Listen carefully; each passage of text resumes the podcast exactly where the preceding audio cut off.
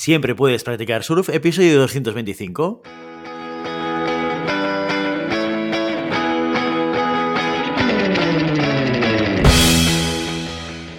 Bienvenido y bienvenida a Siempre puedes practicar surf, el podcast diario sobre recursos humanos.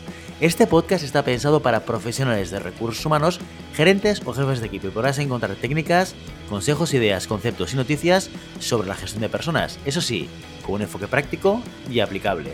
Hoy episodio 225 del jueves 12 de mayo de 2022, programa dedicado al monográfico del mes en el que explicamos de forma concreta y concisa conceptos relacionados con recursos humanos. Pero antes dejando que os recuerde que podéis encontrar más contenido en nuestro blog e información sobre nuestros servicios en nuestra web, en globalhumancon.com. Desde allí os podréis apuntar a nuestra newsletter para no perderos nuestros webinars, streamings y todo el contenido de actividades que organizamos desde la consultoría Global Human Consultants. ¿De qué va esto de los monográficos? Ya sabéis, cada jueves explicamos de forma concreta y concisa conceptos relacionados con recursos humanos. ¿Cómo lo hacemos? Pues cada mes seleccionamos un tema y a partir de ahí cada jueves lo dedicamos a explicar uno o varios conceptos importantes que tienen que ver con ese tema en cuestión. En el episodio de hoy vamos a seguir con el tema que iniciamos la semana pasada, que fue las evaluaciones psicométricas. Y dado que en el mercado existen infinidad de herramientas de este estilo, he querido centrarme en las más importantes o las más utilizadas dentro del sector de los recursos humanos, concretamente las más populares en la búsqueda y selección de candidatos. Iniciamos el monográfico hablando de los test de inteligencia y os mencioné el test de Raven y el test de Terman Merrill. Bueno, y también el de Binet, claro. Sin ese, pues nada de lo que estamos hablando sería posible. Hoy vamos a incursionarnos en los test de aptitudes y lo haremos a lo grande, con el que posiblemente sea el rey de los test de recursos humanos, el utilizado por el 90% de las empresas de todo el mundo. Sí, en serio, no exagero. Estoy hablando del test de Cleaver. ¿Que no te suena? Espera, ¿qué pasa si te digo DISC? Ah, ese sí que te suena. Pues eso, en el capítulo de hoy vamos a repasar qué es y cuáles son los puntos más importantes a tener en cuenta de este peso pesado de las evaluaciones en las organizaciones. El test DISC es una de las variantes más comunes y utilizadas del test Cleaver. Como ya dije al inicio de este monográfico, la selección de personas tiene que poder satisfacer las expectativas tanto de las empresas como de los candidatos a la hora de cubrir un puesto de trabajo.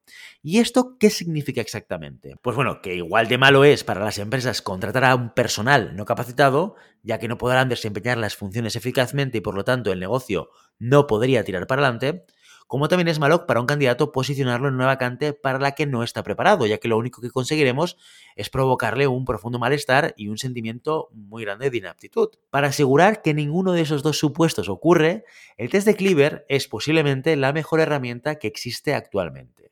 ¿Por qué? Porque esta evaluación psicométrica nos permite identificar las características principales de una persona a la hora de tener que adaptarse a diferentes escenarios. Y dirás, ¿y esto ¿para qué me va a servir a mí? Pues porque dependiendo de cómo sea el puesto, sabrás si la persona que estás evaluando es la adecuada o no. A diferencia de los test de personalidad, el test de Cleaver no evalúa la forma de pensar de un individuo, sino su forma de actuar bajo ciertos estímulos. El test de Cleaver predice con objetividad cómo es la conducta diaria de un candidato, cómo se comportará mientras trabaja, qué recursos utilizará para adaptarse, en qué áreas se muestra eficaz y cuáles son sus limitaciones. Y no solo eso, también nos aporta información acerca de sus motivaciones para realizar un trabajo. Una herramienta muy completa, ¿no crees? Pero vamos con la chicha. Todo eso está muy bien, tanto que suena incluso a producto milagroso y de dudosa credibilidad. Así que, ¿cómo hace esto? ¿Cómo es capaz un test de averiguar todas esas cosas? Evidentemente, no estamos delante de ninguna bola mágica, pero sí que es muy eficaz analizando tendencias de comportamiento. Porque todos, en mayor o menor medida, tendemos a adoptar una serie de actitudes o conductas según los factores a los que estemos sometidos.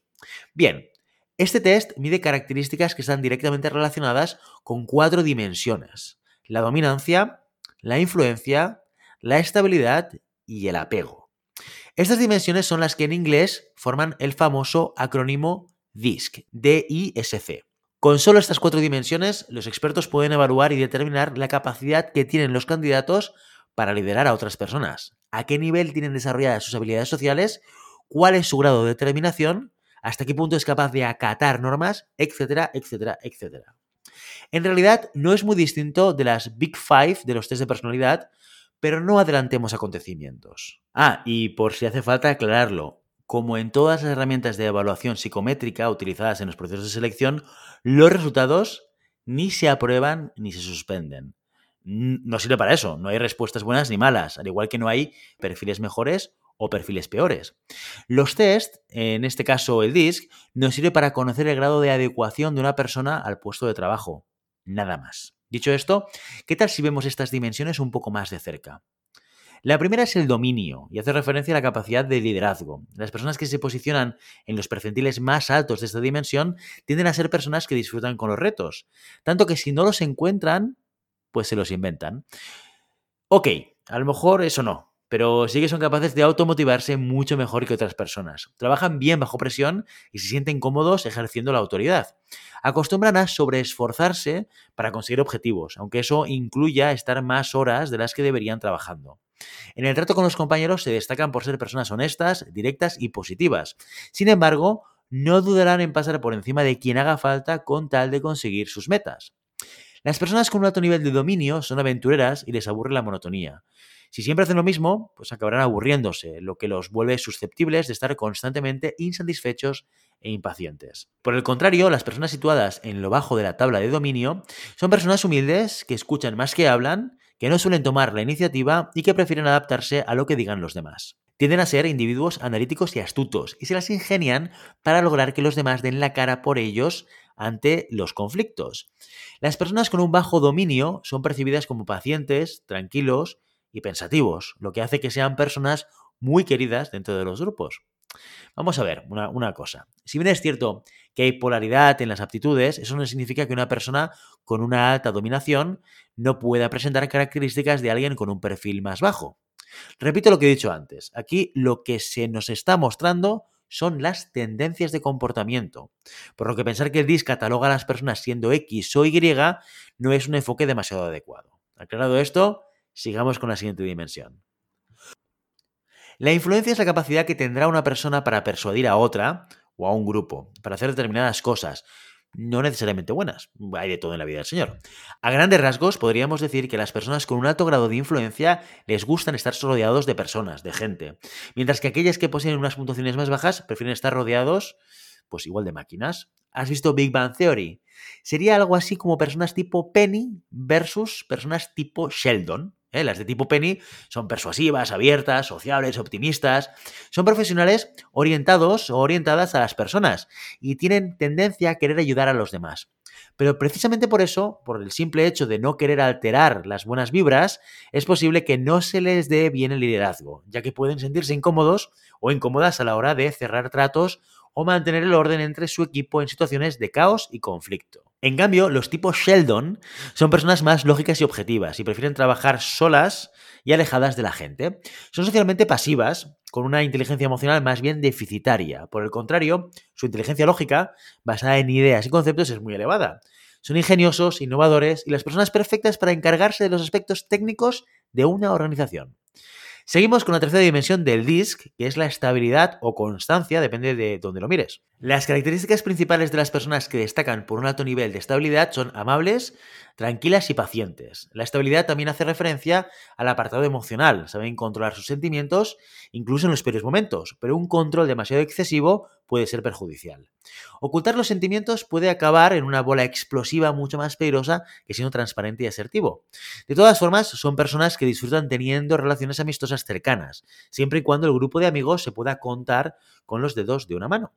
Eso sí, siempre hay una cara oscura y es que las personas con una alta estabilidad tienen tendencia a ser excesivamente posesivas. Es fácil crear en ellos un sentimiento de pertenencia al grupo, pero será tan potente que moverlo de su zona de confort podría ser traumático. Se trata de personas metódicas, ideales para hacer trabajos rutinarios. Rutinario no es sinónimo de bajo nivel, ojo. Me refiero a actividades que el resto del mundo consideraría aburridas dentro de la contabilidad o la administración. ¿Y qué podemos esperar de su contrapartida? Pues podríamos decir que las personas con una baja puntuación en estabilidad son conocedores de todo, maestros de nada. Esto no es nada malo, significa que tratar siempre los mismos temas o hacer siempre las mismas tareas no les satisface en absoluto, porque constantemente están cambiando de tercio. de área, de estudios, de empresa, de especialidad, puede incluso que de pareja. Bueno, ok, esto es una broma. Pero sí que es cierto que la monotonía no está hecha para un perfil bajo de estabilidad. Son personas flexibles, variables, siempre en movimiento, con ganas de descubrir cosas nuevas y al contrario que los anteriores, no les disgusta salir de su zona de confort. Es más, casi que lo prefieren. Otra de las características de este tipo de personas es que a ojos de los demás podrían considerarse como las típicas personas agobiadas, a las que al día le faltan horas y a las semanas días, para poder llevar a cabo todo lo que les gustaría abarcar. Debido a eso es posible verlos enfrascados en más de un proyecto a medio terminar y que posiblemente nunca terminen del todo porque o se aburrirán antes o no les dará la capacidad mental y física para sobrellevarlo. Siempre irán con un petardo en el culo puesto ¿eh? y juntarlos con personas más calmadas podría producir roces porque no será una experiencia agradable para ninguna de las dos partes, al menos no a largo plazo. Bueno, y llegamos a la última dimensión que es el apego. ¿Cómo son las personas con una elevada puntuación de apego? Pues se trata de personas pacíficas, adaptables en cualquier situación, especialmente si con eso logran evitar broncas. Son sensibles, humildes, leales y necesitan sentirse valorados. Son de estas personas achuchables que siempre dan lo mejor de sí mismo con tal de poder ayudar a los demás. Eso sí, si necesitas a alguien ágil en la toma de decisiones, este no es el perfil que estás buscando. Son cautelosos, que hasta que no han estudiado todas las variables, posibilidades alternativas, pros y contras, nunca te darán una respuesta a una cuestión. Las decisiones rápidas no son lo suyo. Diplomáticos en las relaciones con los demás, tienen la habilidad de adaptarse a las necesidades de cada persona y ofrecer exactamente lo que se espera de él. Pese a todo, tiene una mente sistemática y apegada, nunca mejor dicho, a las normas, lo que en ocasiones puede suponer un pequeño problema. No ocurre lo mismo con un perfil con bajo apego. Este tipo de personas tienden a ser independientes, desinhibidas y algo salvajes. Son los espíritu libre, los carpe diem, los YOLO de la vida. Inciso para quien no lo sepa, YOLO es el acrónimo de You Only Live Once, es decir, solo se vive una vez. Bueno, como ya puedes entrever, son muy parecidas a las personas con baja estabilidad.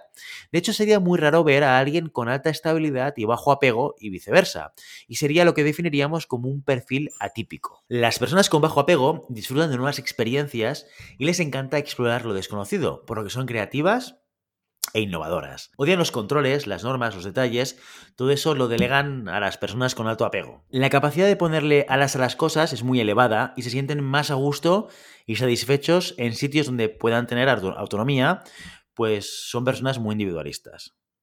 Entonces, ¿cómo aplicar el DISC o el test Clever?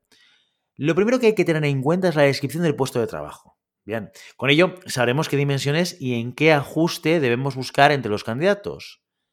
Después se aplica el test y se interpretan los resultados. Si os interesa saber cómo se hace, decídmelo en los comentarios y dedicaremos una entrada en el blog explicándolo detalladamente. Una vez obtenidos los resultados, podemos valorar si el perfil del candidato es apto para el puesto de trabajo. Eso sí, teniendo siempre en cuenta el conjunto de pruebas del proceso de selección, incluida la entrevista de trabajo. Veamos un caso práctico. Necesitamos cubrir un puesto de trabajo de operario de fábrica. Bien, pues el puesto en cuestión es en una cadena de montaje, por lo que el trabajo es muy monótono y sistemático. Tenemos dos candidatos finalistas, ambos con los conocimientos y las habilidades adecuadas para poder llevar a cabo todas las tareas sin ningún problema. Sin embargo, una de las personas, al pasarle el disc, vemos que tiene un alto puntaje de dominancia e influencia y la otra persona de apego y estabilidad.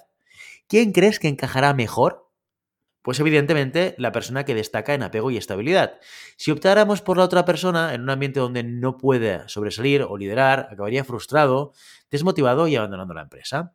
En general, las combinaciones de perfil y tipo de trabajo más eficaces son las siguientes. Para posiciones de liderazgo será preferible una persona con una alta dominancia. Para alguien que tenga que estar en contacto con otras personas diariamente y establecer relaciones, alguien con una alta influencia. Para un trabajo con actividades rutinarias, un perfil alto en constancia. Y finalmente, para alguien que tenga que seguir normas estrictas y procedimientos muy ajustados, es mejor una persona con un alto apego. ¿Conocías el DISC? ¿Alguna vez lo has utilizado o te lo han pasado? ¿Cuál fue tu experiencia? Déjamelo en comentarios. Y a todo esto, ¿averiguas cuál será el test de la semana que viene? Tendrás que escucharnos para averiguarlo. Y ya sabes, no puedes detener las olas, pero siempre puedes practicar surf. Y hasta aquí nuestro episodio de hoy. Como siempre, queremos invitaros a que os pongáis en contacto con nosotros, nos deis vuestra opinión y nos sugeráis si tenéis algún tema o alguna pregunta concreta, lo puedes hacer a través de la página de contacto en globalhumancom.com barra contáctanos o a través de las redes sociales. Estamos en Facebook, en Instagram, en Twitter y en LinkedIn. Y si el contenido de este podcast te gusta, no te olvides de suscribirte, darnos 5 estrellas en iTunes y me gusta tanto en iVoox como en Spotify. Igualmente recuerda que puedes encontrar más contenidos, noticias y recursos en nuestra web en globalhumancom.com. Muchas gracias por todo, por tu tiempo, por tu atención y por tu interés en estos temas sobre gestión de personas. Nos escuchamos mañana viernes con el programa sobre preguntas y respuestas. Hasta entonces, feliz día.